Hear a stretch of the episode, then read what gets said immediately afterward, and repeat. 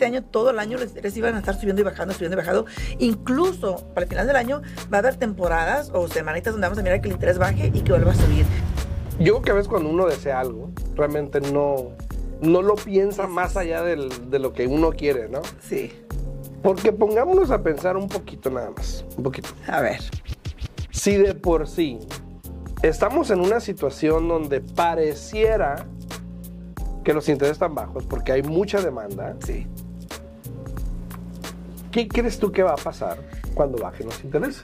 Yo pienso que eh, algo que dijiste hace un- unos momentos es de que a veces deseamos ciertas cosas, pedimos ciertas cosas, pero no nos tomamos el tiempo para analizar. Sí, ¿no? Realmente, bueno, si consigo eso, ¿qué voy a hacer con él, no? Es como a veces un niño en la tienda que te pide, te pide, te pide un juguete y finalmente dices, bueno, ya para que se caiga se lo voy a Sí. comprar. Se lo compras, llega a la- llegas a la casa, juega con él 10 minutos y ya lo tira. Ya, ya no lo quiere, ¿no?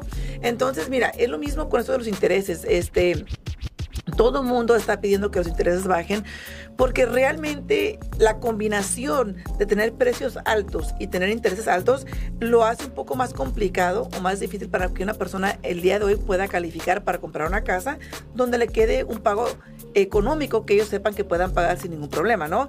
Entonces lo que sucede aquí es lo siguiente, si de por sí un comprador por lo general siempre decide esperar hasta, el final del año porque se supone que es mejor temporada para que un comprador pueda comprar. Es, según agarras una mejor oferta, un mejor deal, más negociaciones, etcétera, ¿no? Pero si eso le agregamos ya esa cantidad o ese porcentaje de personas que tienen esa mentalidad y que se van a esperar, ¿no? Para el final del año para poder obtener una mejor oferta, le agregamos el porcentaje de las personas que se pueden agregar a este, Ujú. a este cálculo, a este porcentaje, si los intereses bajan, eso va a crear mucho más demanda. Ujú. Lo que va a crear es de que igual, pone que si el, el interés baje, perfecto, baja el interés, pero los precios pueden volver a subir, Exacto. porque ya va a haber más competencia, va a haber más personas queriendo comprar propiedades. Entonces, hay que tener cuidado con eso, porque si tú me preguntas a mí, yo prefiero comprar barato, aunque el interés esté alto, porque el interés después lo puedo refinanciar sin ningún problema, pero el precio ya es mi deuda. Sí, y ahorita, y en, est- y ayer, en estos días, este fin de semana, creo que puse un video algo así que dijo, no, pues ¿cómo que pagar más? Explíqueme, ¿no? Porque dije, bueno, pues si, si el interés baja, obviamente va a haber más demanda. Ya. Probablemente regresemos a lo que estábamos antes, donde no solo los precios estaban subiendo, pero las personas pagaban 10, 15, 20 mil Ujú. dólares arriba,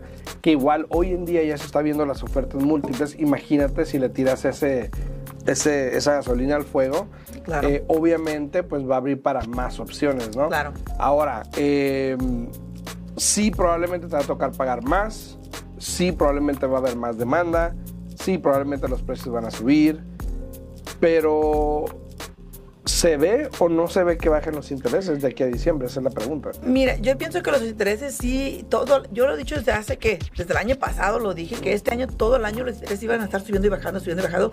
Incluso para el final del año va a haber temporadas o semanitas donde vamos a mirar que el interés baje y que vuelva a subir. Eh, yo pienso que sí va a seguir este, estando así el interés el resto del año.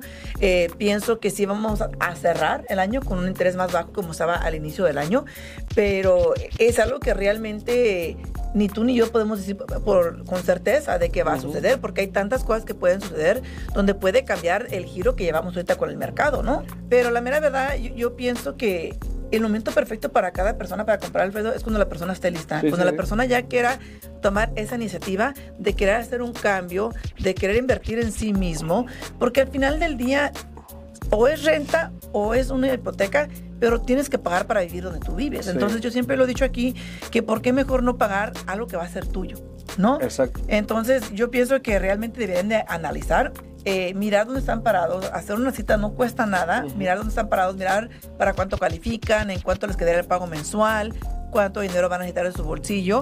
Y, y no siempre es el perfecto momento para ti o para mí, o sea, va a ser diferentes momentos cuando me convenga a mí, cuando te convenga a ti, pero si no tienes la información, si no intentas, si no miras qué puedes lograr, siempre vas a estar atorado ahí siendo un inquilino, siendo un, este, una persona que está pagando la hipoteca a otra persona. Y, y sí, la otra vez que fue hace como una semana hablamos un poquito de que las rentas eh, habían dicho que están ya más bajas que el pago de una propiedad y puede que sí sea cierto. Pero ¿qué te ganas? No es tuyo. Sí. Y, y realmente no es mucho la diferencia. O sea, no estamos hablando de miles de dólares. O sea, sí hay una diferencia, pero de nuevo, yo te invito a que hagas una cita, a que analices el mercado, a que hables con un profesional, tanto con un agente de bienes y como con una prestamista, para que te podamos dar los datos, la información actual el día de hoy, para que así tú puedas determinar si te conviene o no te conviene o te esperas